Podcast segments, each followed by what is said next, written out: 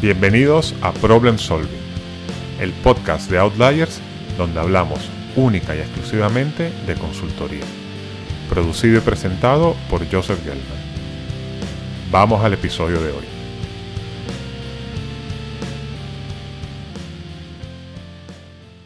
Hola, hoy te voy a hablar de las líneas rojas que no debes permitir que la firma en la que estás cruce.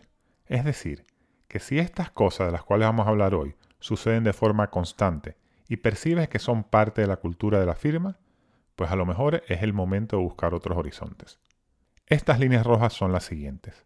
Horas de trabajo, gestión de tu cargabilidad, estancias largas en un solo proyecto, abuso verbal y emocional, falta de feedback y por último, la ausencia clara sobre la evolución de tu carrera, es decir, cómo puedes ir progresando en la firma. Como son muchas, hoy vamos a comentar las tres primeras. Vamos para allá.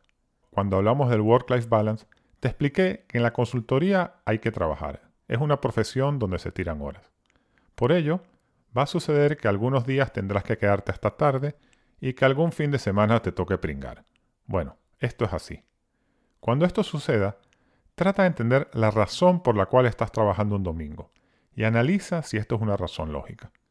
Te doy un ejemplo. Durante la pandemia tuve un equipo ayudando al Ministerio de Sanidad en la gestión del plan de vacunación. Esto era un momento muy complicado. Llegaban las vacunas los domingos, no se sabía a ciencia cierta cuántas iban a llegar, si iban a ser de Pfizer, de Moderna o de AstraZeneca, y había que definir el modelo de distribución de las mismas para poder enviarlas por todo el territorio a partir del lunes. Bueno, esto era una emergencia nacional, y el trabajo del equipo digamos que podía verse como que tenía un impacto directo en salvar las vidas de la población.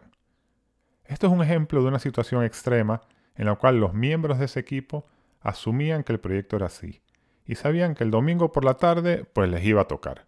Pero bien, el director del proyecto tomaba medidas para que no fuesen siempre los mismos los que trabajasen el fin de semana y también esas horas adicionales te las compensaban con días libres o con una retribución adicional.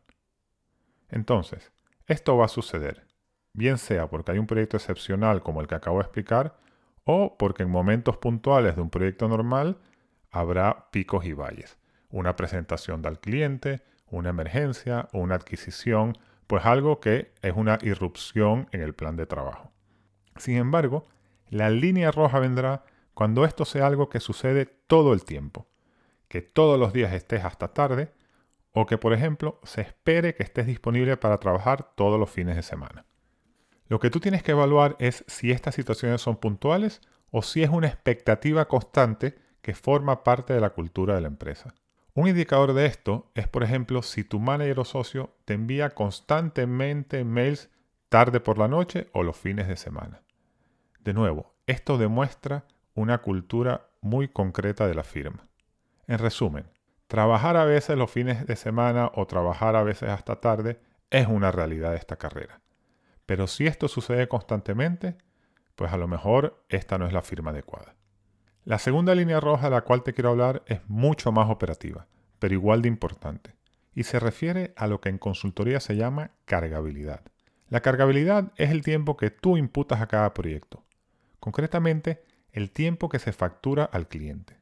En los inicios de tu carrera, esto es un indicador clave de tu desempeño, y es muy probable que tu retribución esté usualmente ligada a la cantidad de tiempo que estás cargando a esos proyectos que generan facturación de la firma hacia el cliente. Habrá ocasiones en las cuales cargarás algunas horas a otro tipo de actividades, como pueden ser recruiting, apoyo en el desarrollo de propuestas, marketing, etc. Estas digamos que son horas de segunda clase, ya que lo más importante para un consultor es estar facturando al cliente. Eso indica que estás trabajando en proyectos, para lo cual tienes que estar cargando en lo que se llama códigos de proyectos.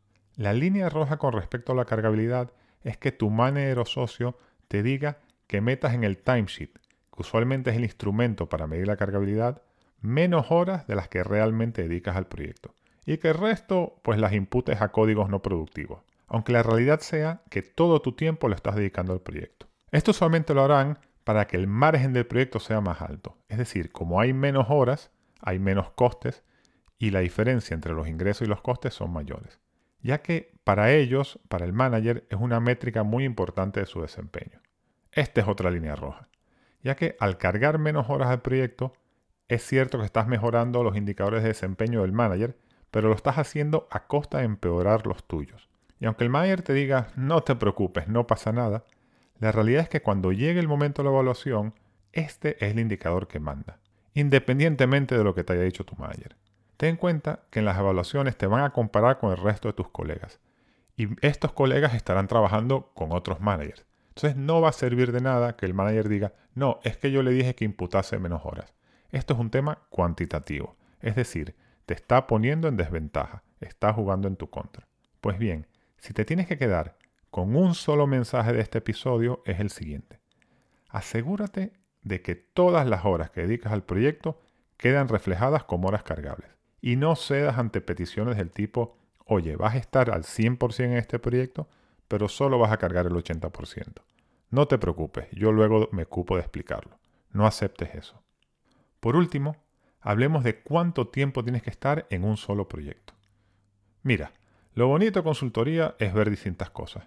Diferentes clientes, áreas funcionales, distintos tipos de proyectos, etc. Pues bien, el estar mucho tiempo en un solo proyecto pues va en contra de todo lo que es consultoría, especialmente en esta etapa de analista, consultor o consultor senior.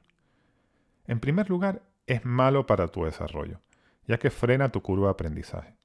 En segundo lugar, bueno, si vas a estar toda tu estancia en la consultora trabajando para un solo cliente, pues entonces, ¿qué haces en la consultora? Pues mejor vete a trabajar directamente para ese cliente. ¿Lo es así? Pues deberías.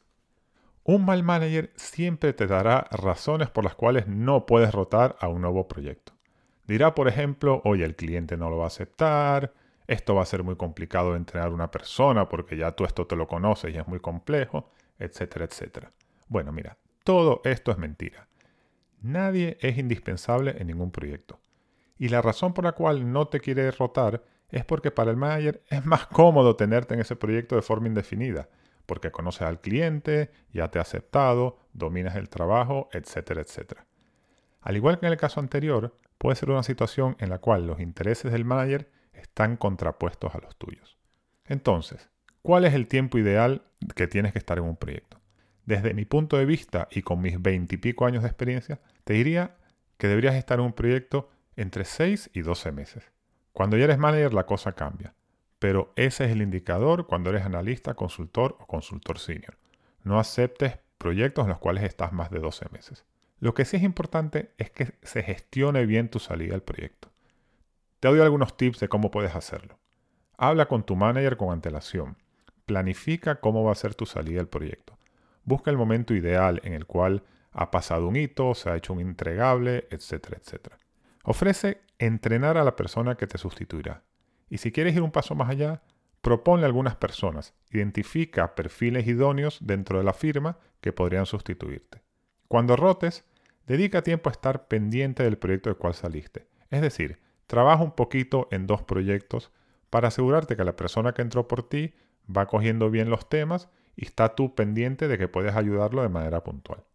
Aplicando estos tips reducirás la ansiedad de tu manager con el cambio y serás percibido como una persona comprometido con la firma. Esto te va a ayudar mucho en tu carrera. Bueno, eso es todo por hoy. Como te comenté al principio, en un siguiente episodio hablaremos de las líneas rojas restantes. Si tienes alguna pregunta o comentario o incluso algún tema que quieres que trate en los próximos podcasts, puedes dejarme un mensaje. También, si no lo has hecho, suscríbete y déjame una valoración que son esas estrellitas que les ponen en Spotify, que eso ayuda para que el algoritmo recomiende el tema. También, para enterarte de los próximos episodios del podcast, puedes seguir el perfil de LinkedIn Outliers Podcast. Hasta la semana que viene.